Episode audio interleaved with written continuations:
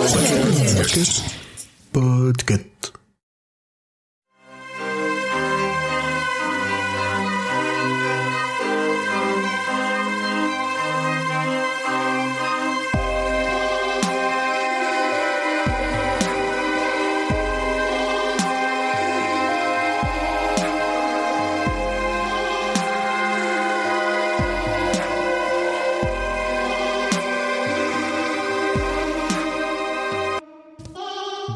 toi, cher auditorice de ce podcast. Peut-être que c'est le premier épisode que tu écoutes. Et dans ce cas, bah, installe-toi confortablement, tu verras qu'on peut passer pas mal de temps ensemble. Alors cette fois-ci, je suis seul, mais d'habitude, nous sommes six. Et si t'es plutôt un habitué ou une habituée, bah tu fais comme chez toi, comme d'habitude. Donc aujourd'hui, c'est moi, Julien, qui vais vous résumer Jessie. Si je devais le faire en une seule phrase, ça serait c'est l'histoire d'une femme qui kiffe pas trop les menottes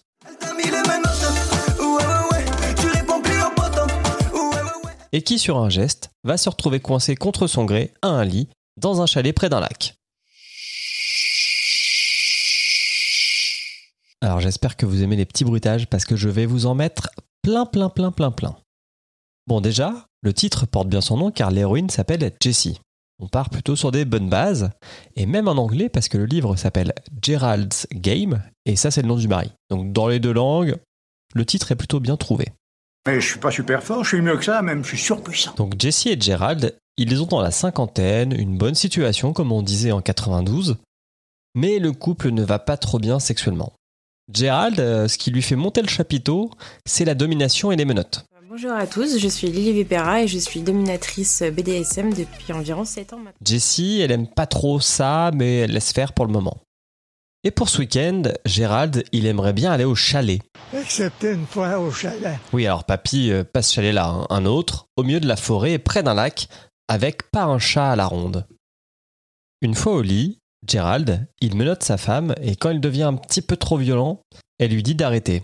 Mais lui, il a pas lu Virginie Despentes, hein. Il comprend pas que quand une femme dit non, c'est non. Et Jessie, attachée au lit avec ses menottes, euh, elle lui met un coup de pied, en plein dans le plexus, et elle tue Gérald euh, qui fait une crise cardiaque. Comment il t'a défoncé? Et là, on n'est qu'à 20% du livre. Et on se dit, bah merde, qu'est-ce qui va bien se passer sur tout le reste du bouquin? Au début, Jessie, elle a juste peur de passer pour une conne, genre que les pompiers arrivent, elle est deux bras en croix euh, au lit, en menottes, en nuisette, avec son mari mort au pied du lit. Vraiment de passer pour l'idiote du coin, quoi.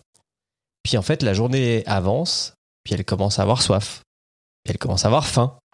J'ai faim plus que Alain. J'ai faim plus que Alain. Parce que lui, on sait qu'il a grignoté toute la journée. Donc oui, Jessie a plus faim que Alain. Et puis elle a sommeil, donc elle s'endort. Elle se met à rêver de son enfance et de son père.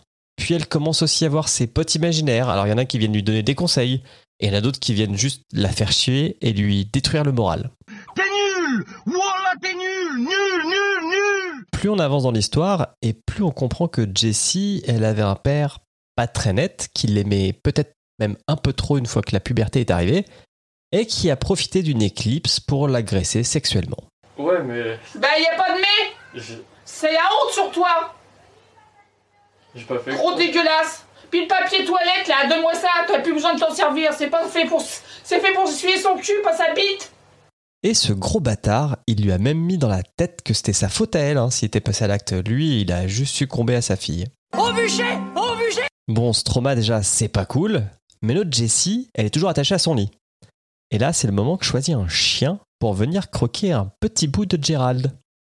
Bon, ça encore, c'est pas fou, mais on y survit. Là où on rentre sur un autre niveau, c'est que le soir, elle voit une forme un peu humaine, mais pas totalement. Un mec très grand dans un coin de la chambre, avec un collier d'oreilles et de zizi. C'est de toute beauté et une boîte qui contient des bagues et des doigts. Alors on est d'accord que là, à part si on a pris des substances illicites, Bah si vous voulez un peu dark, alors si t'avais un trip euh, pas trop smooth, un peu trans quoi. Ah ouais, d'accord, ouais, je vois. J'ai ça en stock on se dit que la situation est en train de partir en vrille. Jessie se rendort, elle se réveille, le mec est plus là. Alors elle sait qu'il va falloir se bouger le cul avant qu'il y revienne, et d'ailleurs elle va le surnommer le Space Cowboy.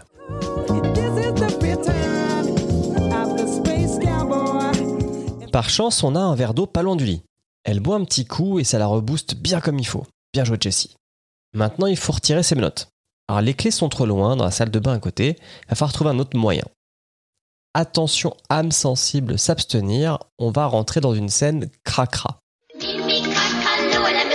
Le verre d'eau, elle va le briser, prendre un tesson, s'ouvrir les veines d'un poignet pour faire du lubrifiant et faire glisser sa main hors de la menotte. Alors on va pas se mentir, il y a un peu de peau et de tendons qui vont rester accrochés dans l'opération.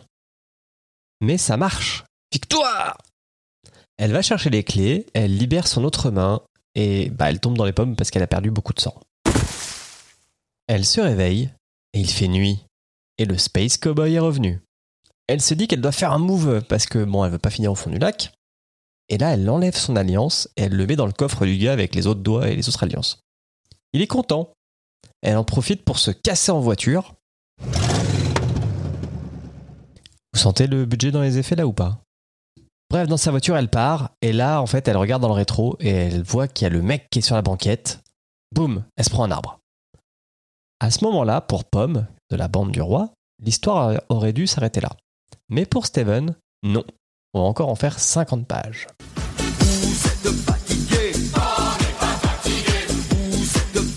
Ellipse temporelle, on est quelques mois plus tard et Jessie a repris du poids de la bête. Et vous vous en doutez, cette histoire la taraude encore un peu. Alors déjà, elle va décider d'écrire à une de ses amies de lycée avec qui elle avait parlé de l'agression de son père, qui avait essayé de lui ouvrir les yeux et sur le moment elle l'avait un peu rejeté. Elle se dit qu'il faut qu'elle fasse ça pour euh, clore ce chapitre-là de sa vie. Puis, elle va au tribunal car le Space Cowboys a été arrêté. En fait, c'était un tueur en série nécrophile qui zonait dans les différents chalets du lac, donc elle a eu beaucoup de chance. Elle lui crache à la gueule et elle peut aussi fermer ce chapitre. Fin.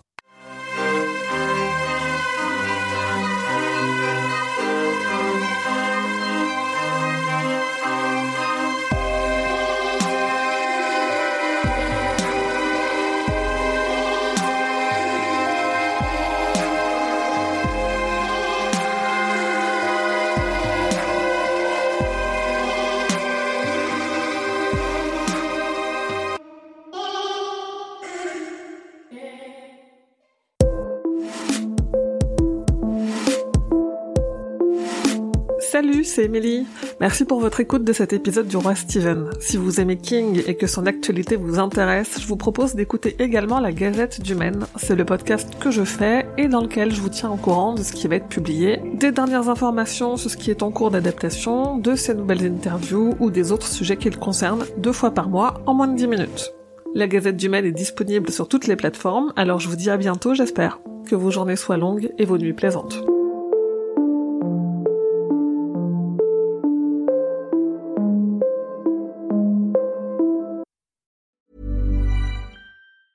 Hey, it's Danny Pellegrino from Everything Iconic. Ready to upgrade your style game without blowing your budget? Check out Quince. They've got all the good stuff shirts and polos, activewear, and fine leather goods, all at 50 to 80% less than other high end brands. And the best part? They're all about safe, ethical, and responsible manufacturing. Get that luxury vibe without the luxury price tag. Hit up quince.com slash upgrade for free shipping and 365 day returns on your next order. That's quince.com slash upgrade.